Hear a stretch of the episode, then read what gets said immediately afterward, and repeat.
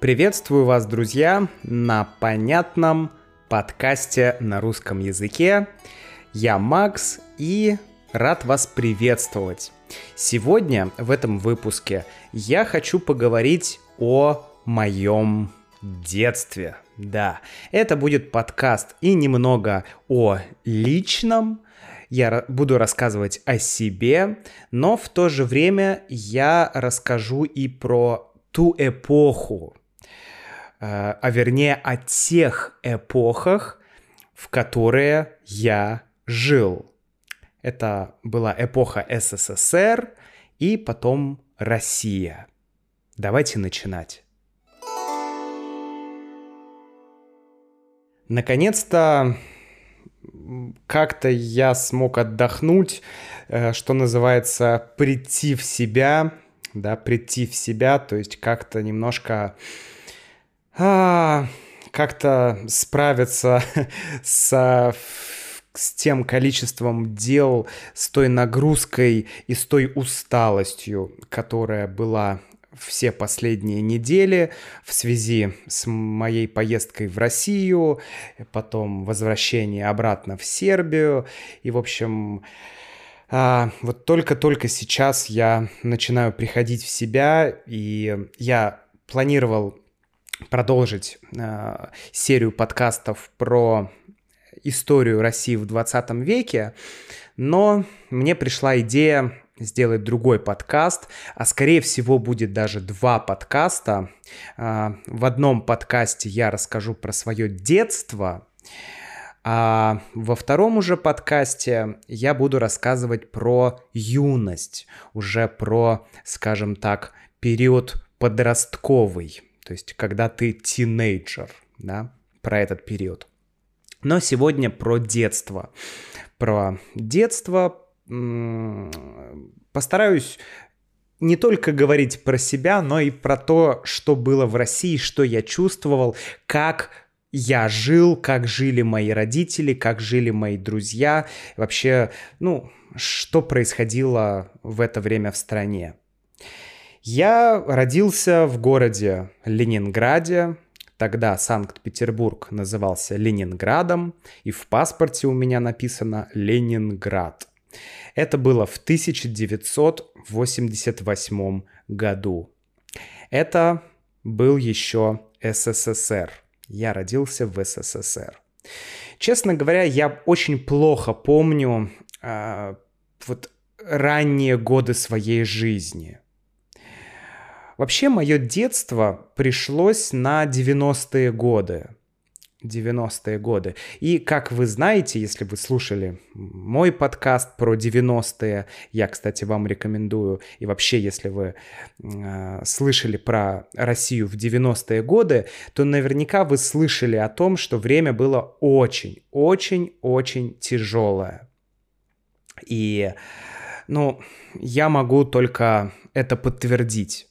К счастью, к большому счастью, в моей личной жизни, в моем детстве было много сложностей, но они не были такими, э, такими суровыми, какими ну, то есть у, у других людей было больше сложностей, объективно, я могу сказать. То есть мне еще повезло, хотя были, были трудности. Мой отец был музыкантом в то время, э, а моя мать была логопедом. Логопед — это тот человек, который помогает детям говорить правильно. Многие дети, например, не могут произнести звук «р».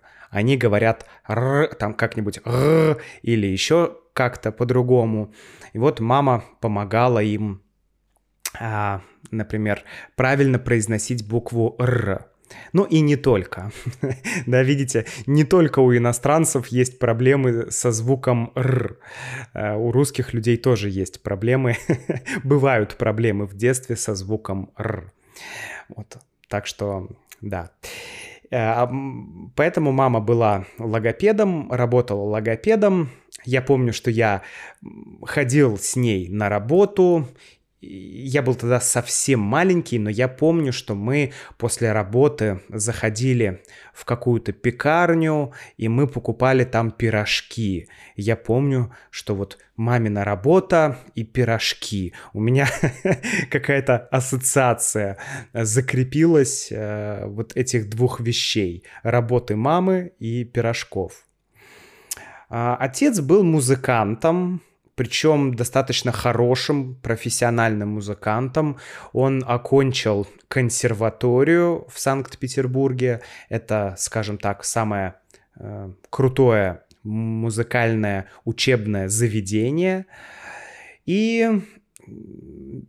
несколько лет он работал на, э, так как был еще СССР, то он работал на Ленконцерт, Ленинградский концерт. В общем, это государственная организация, которая занималась э, организацией концертов. Да?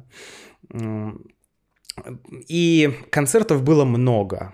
А, он играл на баяне. Баян — это такой инструмент музыкальный типа аккордеона. Э, но он играл и на пианино хорошо, и на других музыкальных инструментах. И он ездил с, с двумя другими баянистами, у них было трио, три человека, они играли на баяне разные-разные вещи, у них были разные программы и какие-то русские народные песни, э, вернее, ну, музыка, да, в современном, э, в более современной обработке и какая-то классика типа Баха и так далее. Но случилось так, что когда СССР рухнул, Ленконцерт перестал фактически существовать, и концерты э, концерты стали отменяться. В общем, работать музыканту было уже сложно. Вернее, невозможно было работать по прежней системе. Да, ты работал на государство, а государство, Ленконцерт, например, в Ленинграде, организовывало тебе туры, да, то есть, э, э, как это сейчас называется, тур, да, музыкант поехал в тур. Тогда государство организовывало эти туры, и мой отец ездил в разные-разные-разные регионы России, был и в Дагестане, и в Чечне, и на Дальнем Востоке. В общем, во многих э, местах, но в какой-то момент все схлопнулось. Все. Ну и тогда он начал заниматься бизнесом, и вот здесь начинается такая мутная, как мы говорим, история, а, потому что в 90-е многие начали заниматься бизнесом, потому что бизнес появился, в принципе, как таковой в конце, в конце 80-х, э, в начале 2000-х, э, господи, в конце 80-х, в начале 90-х люди смогли официально заниматься бизнесом. И поэтому люди начали это делать, но не знаю статистику, но мне кажется, что процентов 90 бизнеса, бизнесменов занимались таким бизнесом, как это сказать-то, сложно понять, это был рэкет или это был бизнес. То есть это был ты бандит или ты бизнесмен. Такая тонкая грань была в то время между бизнесменом и бандитом. Потому что, ну, ну вот так все было. А, потому что страна в то время была как бы а, был беспорядок. Ну, это вот то, что можно сказать. Кто-то говорит, а, была свобода, кто-то это называет хаосом. Кто-то говорит, что 90-е это было время э, возможностей, кто-то говорит, что 90-е это было время э, больших трудностей. И, ну, я однозначно могу сказать, что для большинства людей, особенно для простых людей, конечно, это было время абсолютных сложностей. Просто жизни на грани выживания. Потому что вся старая система рухнула, новую систему еще не построили, новая система не сформировалась, экономические кризисы, э, безработица, нет денег. В общем, я бы сказал, что очень-очень-очень малое количество людей чувствовало себя нормально. Все-таки большинство людей, ну, посмотрите любые кинофильмы или почитайте, что писали люди про 90-е, или просто поговорите с теми, кто жил в 90-е. Это я, я не люблю, когда 90-е романтизируют, когда говорят, о, была такая свобода. Ну, может быть, свобода и была, но я уверен, что люди были не рады этой свободе, вернее, люди не называли это свободой, люди называли это хаосом. Но окей, про это у нас был подкаст, послушайте, подкаст у нас был и про перестройку, и про 90-е. Я подробно про это говорил. Так вот, э, я начал, э, закончил на том, что отец начал заниматься каким-то бизнесом. Э, я не знаю подробностей. Он мне не очень-то рассказывал какие-то детали. Я помню, что была какая-то баржа с сахаром, которую он как-то договорился каким-то образом, чтобы можно было привезти в Санкт-Петербург. Вообще, Петербург в то время был таким я не знаю, как это сказать. Есть даже сериал. Э, сериал, который называется «Бандитский Петербург». Там как раз про Петербург в 90-е годы. Э, дело в том, что Петербург — это порт. И очень многие товары приходили именно в Петербург, потому что это порт, да. Э, по морю шли э, корабли с грузами, с товарами, это все приходило в Петербург. Вот. И я не знаю, почему именно Петербург. Вообще и Москва, конечно, тогда тоже, э, вся Россия была такая, но почему-то вот э, очень много историй про, знаете, бандитов именно в Петербурге. А, не знаю, не могу точно сказать, почему это так. Наверное, есть какие-то причины. Но, конечно, в Москве было все очень, очень, эм, сказать, было практически то же самое, да. Так вот, э, что-то случилось с отцом. Может быть, он перешел кому-то дорогу, как мы говорим, да, перейти кому-то дорогу, то есть э, попасть в, в какую-то нехорошую ситуацию, когда ты э, специально или не специально помешал другому человеку. Да. Может быть, еще что-то произошло, но отцу нужно было уехать из России, по сути, убежать из России, и он уехал в Польшу. И следующие 10, может быть, 15 лет мы с моим братом, у меня есть старший брат, мы с ним постоянно слышали такие фразы от отца, что, ну, сейчас все вот наладится, сейчас ситуация станет лучше, э, и я приеду я приеду. Вот сейчас, вот сейчас чуть-чуть надо тут немножко, значит, сейчас у меня тут фирма, у меня тут компания, сейчас тут э, чуть-чуть вот я тут решу дела, и, и я приеду, и там мы увидимся. А, но мы так и не виделись долгие-долгие-долгие годы. Потом уже в, юнош... в юношеском периоде мы несколько раз встретились, но на самом деле так и не смогли нормально пообщаться. В общем-то, мы называем это кормить завтраками. Отец постоянно нас с братом кормил завтраками. Что такое завтрак? Ну, кроме breakfast, завтрак еще означает, когда человек постоянно говорит я сделаю это завтра. Я скажу тебе завтра. Завтра мы пойдем в кино. Завтра мы поедем на рыбалку. Завтра, завтра, завтра. Вот это означает кормить завтраками выражение. То есть человек постоянно говорит, что он что-то сделает, но он этого не делает. Вот.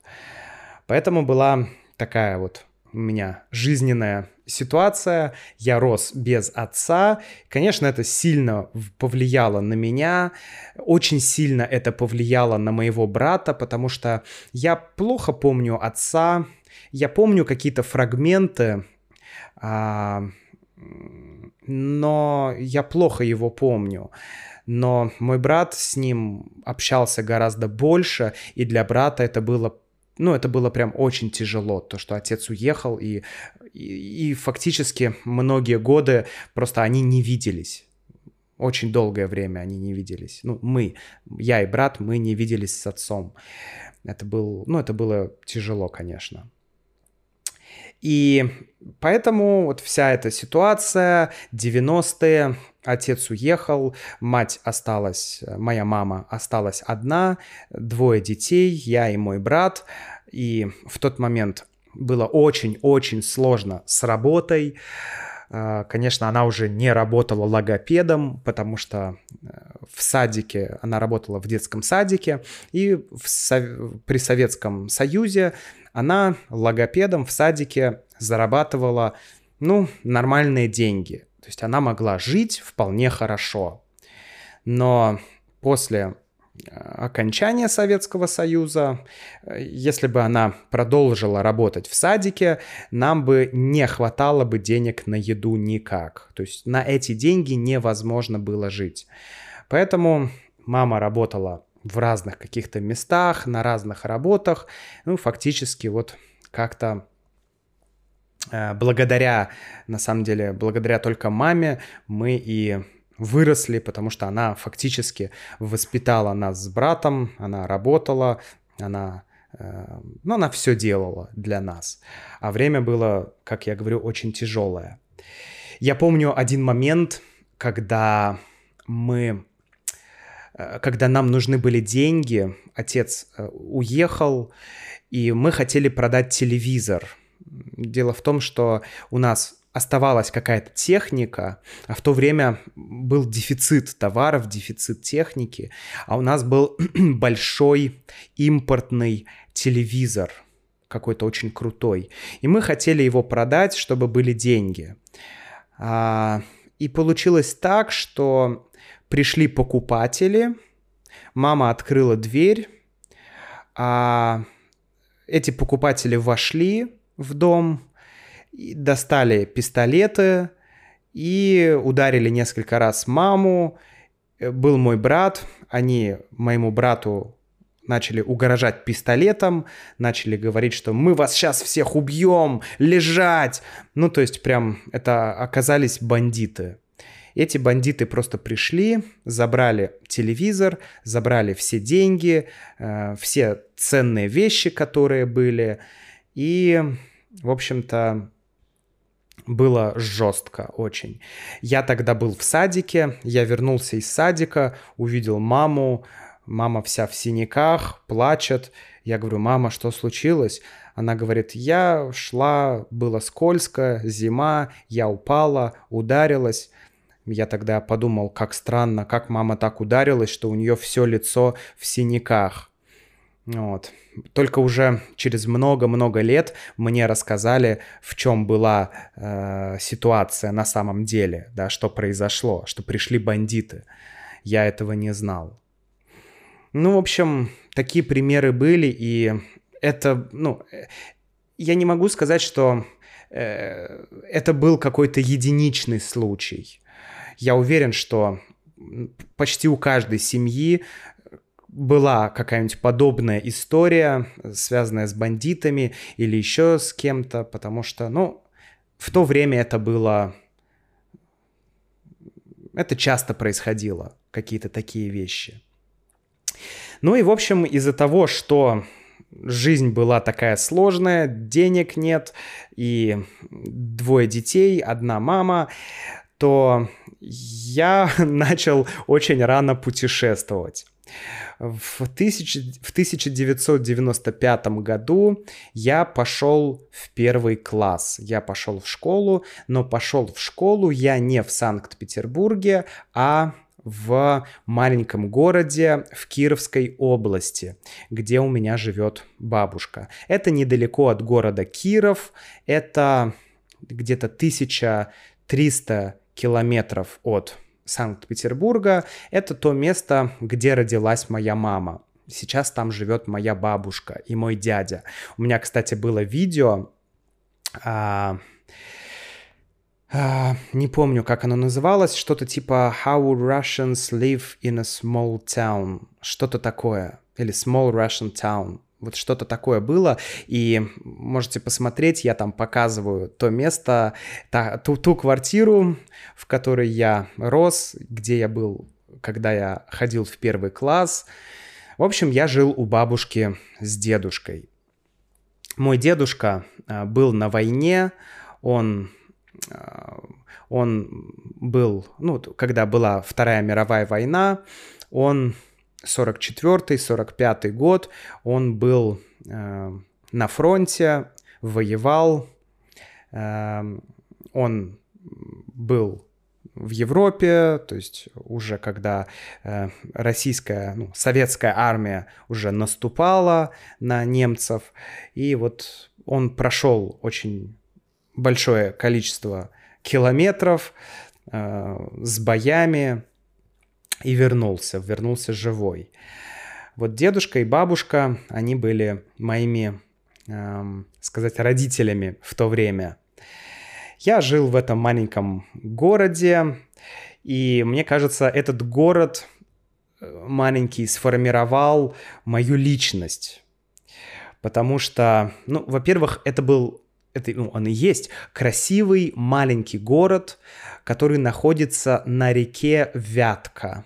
Вятка — это достаточно широкая река, и на высоком-высоком берегу находится этот городок. Очень живописный, очень красивый городок. Сейчас, конечно, он в упадке, но в этом городке произошло как минимум произошло два важных события для моей жизни. Первое событие — это моя первая встреча с компьютером. Я не знаю, каким образом в этом маленьком городке в школе были компьютеры, но нас э, нас был, был, был один урок, и нас а, пригласили в компьютерный класс. Мы пришли туда, я увидел компьютер, и нам включили игру, которая называется «Змейка». «Змейка» — это когда а, такая змея перемещается по экрану и кушает пиксели. И сама змея состоит из пикселев. Да? И такая очень простая, элементарная игра. Я помню, что я абсолютно не мог играть, у меня ничего не получалось, я не знал вообще, как обращаться с компьютером, но э, для меня тогда компьютер это было что-то, не знаю, невероятное. Это был очень сильный эмоциональный опыт. Второй сильный эмоциональный опыт это был первый поход. Я был тогда в первом классе, и мы пошли в поход. Наша учительница взяла нас с собой в поход. Мы утром рано, все дети собрали рюкзаки, взяли еду и пошли куда-то в лес к реке мы шли. Мне тогда казалось, что мы несколько часов э, шли в одну сторону, потом в другую сторону. На самом деле, э, конечно, это было не так далеко, но где-то час, может быть, даже два часа мы шли. И вот мы пришли к реке, там мы развели костер, а, учительница приготовила уху, это суп из рыбы. Мы все ели эту уху, приготовленную на костре. Первый раз я ел э, уху, приготовленную на костре. И потом мы там гуляли, ходили и вернулись назад. Я помню, что меня это тогда так впечатлило, что можно просто пойти куда-то в лес, приготовить там суп, посидеть у костра. В общем, это было что-то невероятное. Не знаю, что меня впечатлило больше, компьютер или поход. Но это то, по сути, с чем связана моя жизнь и сейчас. И с компьютером, и с походами, с кострами. В общем, это стало частью моей жизни. Жизнь в этом маленьком городе была очень простая. Мы ели самую простую еду. Суп, утром на завтрак каша, иногда бабушка делала пироги или ватрушки. У нее была печка, прямо... Это была квартира, но такая наполовину квартира, а наполовину дом. Потому что фактически это был двухэтажный кирпичный дом. Наша квартира была на втором этаже, но в этой квартире не было центрального отопления, не было центрального водоснабжения и не было канализации. Вот так вот. То есть а, вместо туалета была просто дырка. То есть просто, ну, был туалет, ты заходишь, и там просто такая дырка. Ты туда все сделал, оно полетело куда-то, и потом приезжала специальная машина. Ну, ладно, без подробностей. А, как мы мылись? Как мы принимали душ? Или как мы принимали ванну? Как мы мылись? Один раз в неделю мы ходили в баню. В городе была общественная баня, и один раз в неделю мы с дедушкой шли вместе в баню. То есть фактически мы мылись один раз в неделю. Как бы вот и все. Ну, конечно, там ты, например, если лето, а, ты там, почти каждый день ты моешь ноги, да, ты берешь таз с водой, такую пластиковую емкость, и моешь ноги. Иногда там моешь ноги, иногда руки, иногда ты можешь сам помыться немножко. Но, то есть, суть в том, что не было душа какого-то. Зато дедушка у меня умел делать разные крутые штуки из дерева. Один раз он мне сделал пистолет из дерева. Ну, конечно, тогда не было игрушек и возможности купить игрушки, игрушки тоже не было, потому что не было денег. А, поэтому дедушка сделал мне пистолет. Другой раз он сделал мне самокат. Это был полностью деревянный самокат. Самокат — это руль и два колеса. Я помню, что я ездил на этом самокате, мне он так нравился, но, правда, он был деревянный, поэтому он быстро сломался, к сожалению. Ну и у бабушки, например, был свой огород, сад, поэтому вообще огороды, са- сады, дачи, это все помогало выживать, это помогло людям в 90-е выжить потому что только благодаря э, домашним заготовкам мы мы выжили, да. Что мы ели летом? Летом мы ели ягоды, фрукты, овощи. А зимой мы тоже ели ягоды, фрукты, овощи, которые бабушка заготавливала на зиму да, домашние заготовки. Например, варенье или соленые огурцы, или соленые грибы, или соленые помидоры. Вот это все бабушка делала в больших банках, и это все мы ели зимой. Вот. Такая вот была очень простая, очень простая жизнь. Но было классно. Я помню, что я целыми днями бегал с друзьями, было много детей, все было как-то просто, ты постоянно находишься на улице, постоянно с друзьями. Как-то вообще было очень просто все. Прям очень просто. Мне это очень нравилось. Ну и, пожалуй, еще в конце чуть-чуть расскажу про мой второй класс. Потому что второй класс я провел у моей второй бабушки, которая живет, ну, жила в Ленинградской области, в поселке Токсово, где я сам долгое-долгое время жил. Вот.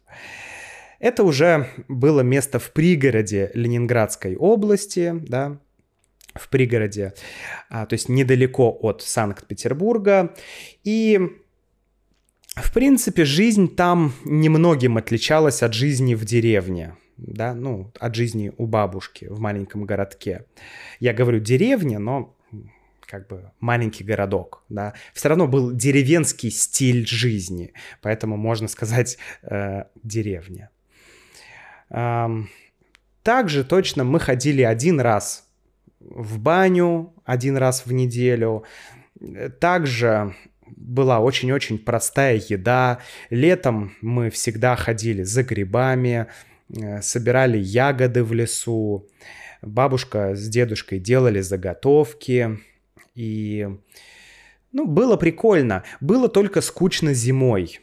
Потому что летом э, в этом месте очень много дач, туда приезжали дети, мы общались, но это все было летом. А зимой там было скучно. И я помню, что зимой я часто один просто бегал с собаками целый день. И больше я ничего не делал. Как я сам не стал собакой в то время, я не знаю. я, я легко мог превратиться в собаку. вот. Да. Ну, в общем-то, единственный момент, который я ярко помню, э, ну, я, нет, я помню много моментов, но вот один, о котором я хочу рассказать, это был 2000 или, или 2001 год, не помню. Но суть в том, что к нам, это был Новый год, к нам пришел дядя Толя, сосед, и он начал что-то говорить, и потом такой, о, а вы знаете, кто сейчас президент России? Моя бабушка такая, э, ну, Борис Ельцин. А дядя Толя говорит, а, нет, вы не смотрели телевизор, Владимир Путин теперь президент. Я тогда подумал, кто такой Владимир Путин? А кто такой президент? я был совсем маленький, но я очень хорошо помню этот а, этот э, момент. Ну, мне было 12 лет. Да, тогда в 12 лет я совсем не интересовался ничем, э, связанное с президентами и, все такое. Это, это для меня было слишком далеко.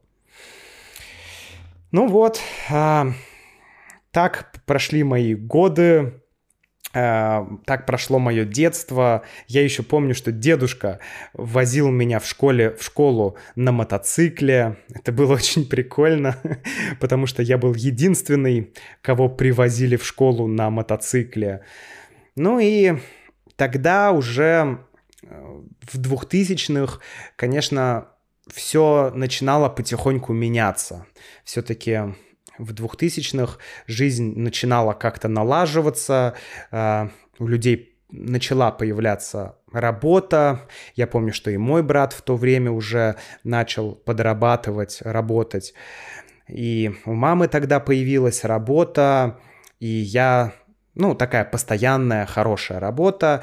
И вот с третьего класса я уже переехал в город, и я начал жить в городе. Но это уже будет другая история. Об этом я расскажу в следующем подкасте, когда буду говорить про юношество, про мой подростковый период. Там тоже было много интересного. Расскажу про субкультуры и про, скажем так, а, всякие битвы между разными субкультурами, всякими драками и так далее. В общем, об этом всем расскажу в следующем, друзья, эпизоде. Спасибо, что послушали этот подкаст. Присоединяйтесь к membership программе, друзья. Вы получите и транскрипции к этому подкасту, и разные дополнительные материалы, которые помогут вам в практике русского языка. Я с вами прощаюсь. До встречи в новых выпусках. Пока.